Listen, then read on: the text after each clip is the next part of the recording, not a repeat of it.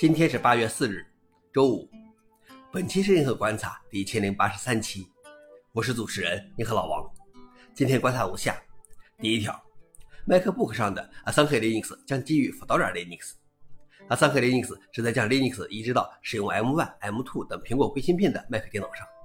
它最初是基于 Arch Linux 的软件包构建的，采用 Arch Linux ARM，添加了自己的覆盖包的资源库，并将所有集成工作打包到其中。在 Async Linux 发布后不久。他们与 Fedora 达成了合作，于2021年底启动了 Fedora 3K 项目。现在，他们宣布它的新旗舰发行版将是基于 Fedora Linux Fedora 3K Remix。Fedora 拥有一个稳定且完整支持的 ARM64 版本，有大量用户。开发者表示，选择 Fedora 的原因是能够直接与上游合作，快速解决软件包问题。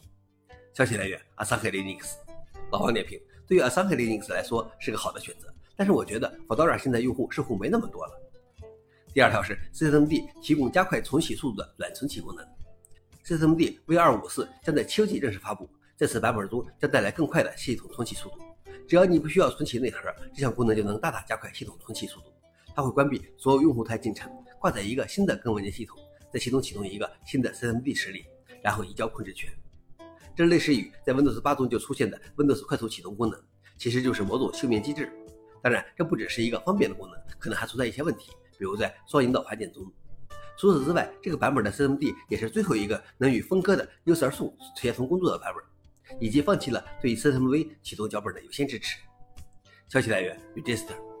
老黄点评：CMD 已经蚕食 Linux 操作系统越来越多的功能，而且这一过程还在继续。就像温水煮青蛙一样，我们已经被迫接受了一个 CMD OS 了。最后一条是跨国自动诈骗电话公司被处罚三亿美元。这家电话推销跨国公司有十多个名字。他实施了一项复杂的计划，旨在以虚假和误导性的汽车保修销售为名，促进汽车服务合同的销售。他们至少拨打了五十亿次这样的电话，这些电话无法识别来电者身份，不遵守呼叫同意法律，如请勿来电名单，不提供回拨号码和伪造区号。美国联邦通讯委员会 FCC 最终并终止了该公司的运营，给司法部门的罚没金额建议达到了创纪录的三亿美元，但这笔钱能否支付以及何时支付是个问题。在 FCC 采取行动后，汽车保修电话数量下降了百分之九十九。消息来源：TechCrunch。老王你：说到底，这种自动电话诈骗还是有相关利益行业在为其提供掩护，所以才屡禁不绝。尤其是 AI 发展之后，可能会更加变本加厉。以上就是今天的硬核观察。想了解视频的详情，请访问随附链接。谢谢大家，我们明天见。